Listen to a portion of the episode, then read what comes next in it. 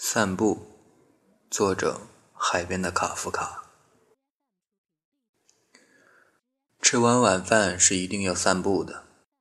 相同的话，父亲说了很多遍。我们一起出门，下楼，向暮色里荡去，是这句话讲完之后的规定动作。我家的散步大都是朝田野里去的。那个时候，城市和乡村的边缘。相对模糊，把两种不同的生活方式间隔开来的，往往只是一道矮墙而已。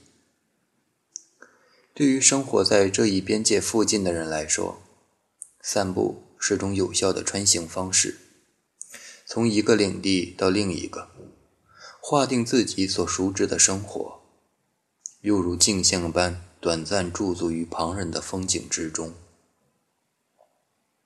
在我出生长大的那所大学校园，是被几个校门及其所连接的围墙划定的小小世界。其中三校门连接着自然，出了校门过马路就是一大片农田，再走不久便到了河岸。作为散步的目的地，这一段简直再有趣不过了。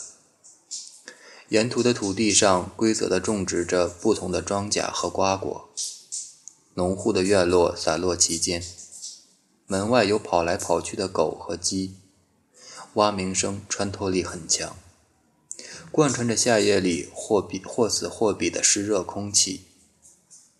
晚饭吃罢，学校里的教师们收拾好锅碗瓢盆，从家属楼里渐次涌出，三三两两。似是被什么牵引着，尽朝一处去。到了田间的小路，又各自散去，寻找各自和自然的连接去了。毕竟城镇化的序幕刚刚开始，人们刚开始习惯从农村迁移到城市生活。那些散步的人里，有不少也经历了这样的人生阶段。对他们来说，散步不单是一种让食物迅速消化的方法，更要紧的事情，似乎是在不断流动的风景中，对自身身份的反复确认。老李便是其中一位。他是教马列的，特别重视人对自然的主观能动能动性。在他看来，人若是不认识每种庄稼长什么样，那简直就是大逆不道。时不时的，当大家都在埋头走路，极少有人愿意兀自打破沉默，并潜心于散步所带来的那种独有、精致而易碎的氛围中时，他会突然从一片半人高的草丛地里飞出来，拿着若干枯枝败叶。你说我手里这是啥？哼，我小的时候鼻子一闻就知道。时至今日。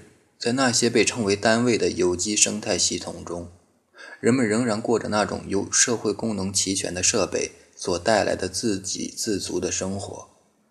在大学里，这幅画面尤其有趣。一个人可以从校医院里出生，上幼儿园，读小学、中学，期间若是不够努力，上大学也不用折腾了，下楼转个弯便是教室。至于工作，已经走到这一步的那些人，在经历一番人情交易之后，往往最终还是在自己父母的部门开始，从最底层做起。此时，若是谁有幸迈入办公室去看一眼，那个其乐融融的场景，如同世袭制的操演剧场，好笑又严肃，让人无法不去想三十年或者是六十年后是何等画面。事实也是如此。这大学恰好被一片没完没了的山环抱着，这一屋子的人都将被渐次抬着上山，渐次埋掉，在某种程度上完成足不出户、自圆其说的生命序列。每次说到这里，父亲总是忧心忡忡地说：“你可是要好好读书啊。”父亲的担心不无道理，在小城市里常见的生活真相，除了类似于散步时间这样一连串家庭生活的累积所构成的某种成规之外，还有着令人不安的暗面。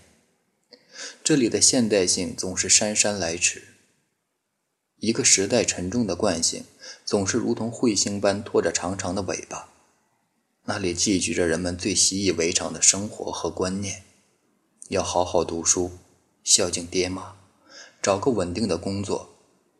特别是后边这件事情，可谓重中之重。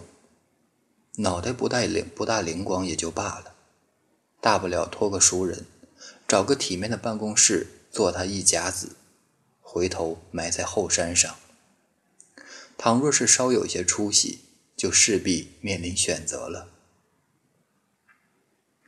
这一事实在随后的十几年中愈发冰冷，也如同三校门外。两种不同生活方式的对峙一样，日渐清晰起来。选择工作，就是选择自己的命运啊！父亲走得飞快，母亲已经跟不上了。倒霉的儿子埋头跟着，玩命压抑着那些反抗和在自己看来不得了的想法。母亲在后边远远的招呼：“慢点，慢点。”这哪叫散步？这是竞走吧？经由散步期间不同的同行者讲述，我对老李的故事早已经耳熟能详。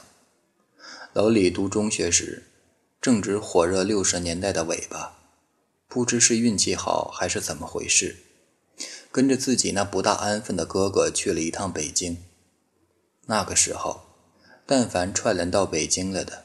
总是想远远的望一望伟大领袖的，在火车站睡了几天，哥哥跟他讲，去见伟大领袖了。老李兴奋的不知如何是好，迅速汇入街头的人潮之中，任自己的身体被挤来挤去。然而折腾了一天都没有见到伟大领袖，按老李的话说，感觉一下子泄气了。随后几天。他倒是抓紧时间去了北海公园、颐和园、故宫什么的，反正都不要钱。那几个有名的学校也逛过了。回来后，他就白天干活，夜里看书。那段时间，楼里功课没落下，加上脑子聪明，等到恢复高考，他去到省城最好的大学读哲学专业，一路顺利念到博士。毕业后，他回到家乡，在大学谋取了教职。随后，在校园里的漫长岁月中，他成了一个规规矩矩的读书人。他生活简单，不管走到哪儿，不管干什么，都得是白衬衣，哪怕领子沾了油渍，哪怕皱巴巴，也不能穿没领子的衣服，那太松松垮垮，那太不讲究的。他戴的眼镜一直是戴帽的，是知识分子的标配，现在管这叫复古。老李过日子节约，常常见到他拿着饭盆走在去食堂的路上，又常见他盛着吃不完的菜走在回去的路上。老李没结婚，散步总是一个人。有人说他和康德差不多。你可以用他每天傍晚散步的时间来给自己的手表对时。我们经常不期而遇，他一个人晃荡，手里总是拿着点什么，有时候是一根不知从哪儿搞来的棍子，有时候是地里捡来的农作物，更多的时候是书或本子什么的。中学时代的某一天，天色已晚，散步结束，我在老家。前面一个人影影绰绰，是老李的步态。呀，小胡，听说你读书不错，跟叔叔去趟办公室吧，有本书要送给你。几番推辞未果，我随着他来到办公室，位置挺不错，在马列学院的四层，一侧窗户俯瞰着操场，几个大学生在黑暗里毫无意义地追打着彼此。徒劳地消耗着自己无处排解的荷尔蒙。另一侧的窗户面对着山，黑黢黢的轮廓勾勒出半壁深蓝色的天空。我顺着那儿看山，心里想：有哪几个熟悉的家伙将会被长久地埋在那部分夜色之中呢？正想着，老李哼哧哼哧的结束了一番翻腾。喏，给你。我拿来一看，路易波拿巴的五月十八日。好家伙，对于一个初中生来说，这是不是有点太早了？老李说：“不错，没事读读吧。这书呀，主要是讲……”我马上一顿感谢。时候不早，谢谢叔叔。我得先赶紧去写作业了。回去之后，便不知把书随手丢在了何处。农田被推掉之后。三校门的散步活动开始衰落，新的家属楼盖起来了，一条全新的公路连接了市区和高速公路的入口，人们开始习惯沿着这条路开一小段车，穿梭在学校和自己的新家之间。然而吃完晚饭还是要散步的，路不好走了，人们颇好笑的，沿着学校的操场如行星般一圈一圈的公转。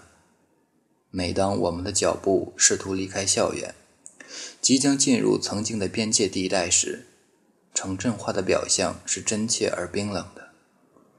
那些水泥构造的建筑之外，农田消失，河道枯竭，散步最重要的乐趣和自然的互动，在塑胶操场持续发出的那种并不友好的气味之中，分明是消散了。